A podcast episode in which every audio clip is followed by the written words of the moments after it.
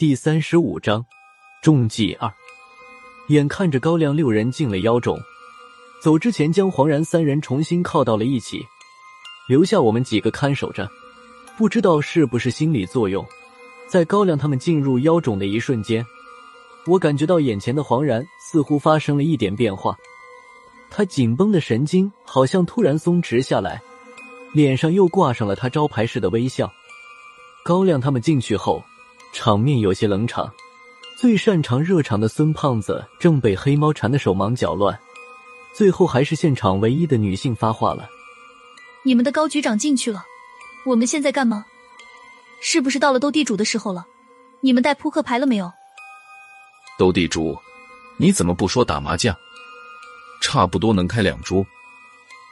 孙胖子小心翼翼的将黑猫抱在怀里，抬头看着蒙奇奇说道。蒙大小姐，做犯人要有做犯人的觉悟，不是我说，你这是做犯人的态度吗？犯人，黄然突然没来由的笑了起来。郝文明冷冷的看着他，等黄然的笑声小了一点，才冷笑了一声，说道：“好笑吗？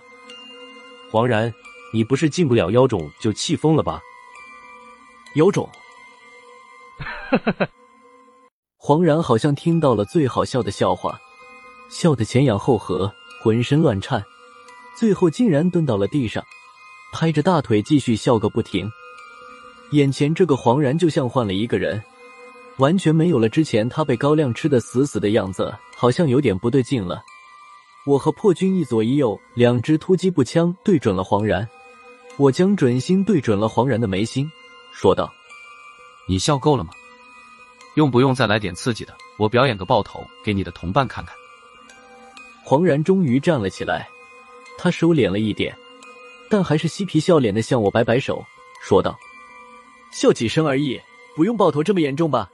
遇到好笑的事情，我真的控制不住。”说完，他捂着嘴又笑了几声。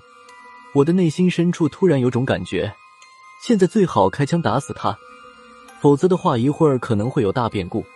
不过想归想，总不能就因为他笑了几声，就要了他的命吧？别笑了！郝文明突然大喊一声。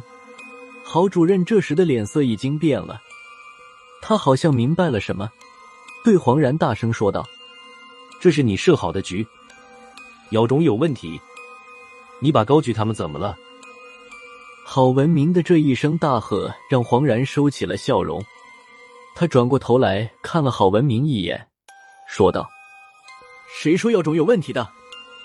妖种一点问题都没有。”说到这里，他把目光看向了通道的方向，在说话时声音冷冰冰的，没有一丝感情。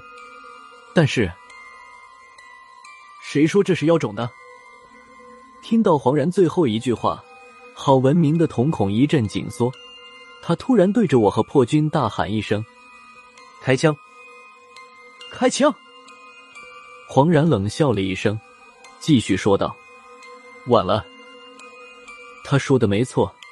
这时，我和破军已经原地僵住了，虽然还是保持着一个准备要射击的瞄准造型，但除了眼球还能转几下之外，整个身体就像是被石化了一样，一动也不能动。郝文明的突击步枪给了高亮，他的手伸进了手枪套里面，已经握住了枪柄。就在拔枪的一瞬间，黄然突然向前跨了一步，抬脚踩住了郝主任的影子。郝文明拔枪的动作进行了一半，突然身体僵住，一动不动，就像变成了蜡像一样。哈哈哈！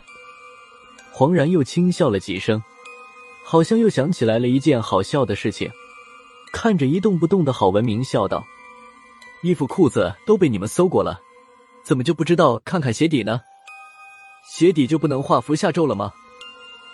听他这么一说，我转动眼珠，看向自己的脚下，果然，张之言的一只脚正踩在我的影子上，破军的影子上踩着蒙奇奇的一只脚，他们三人手上的手铐不知道什么时候已经被打开，扔到了地上。这是，孙胖子突然说话了：“不是我说，你们是不是把我忘了？知不知道这样很伤我的自尊心？他说话的时候，已经揪着黑猫后脖子，将黑猫提了起来。猫脸对准了我们六个人，这只黑猫也不反抗，老老实实的任由孙胖子这么提着，两只黑洞洞的眼睛直盯着黄然，好像只要孙胖子给个指示，他就能再撕心裂肺的来一嗓子。我要是你，就不让这纸孽乱叫。黄然转过身子，冲孙胖子笑了一下，说道：“你也吃过这只孽的亏，应该知道它的叫声可不分敌我。我倒在地上的时候，你也站不起来。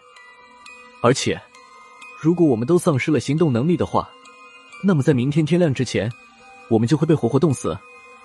别指望高胖子他们几个回来救你们，他们几个现在的情形，比起你们来也好不了多少。”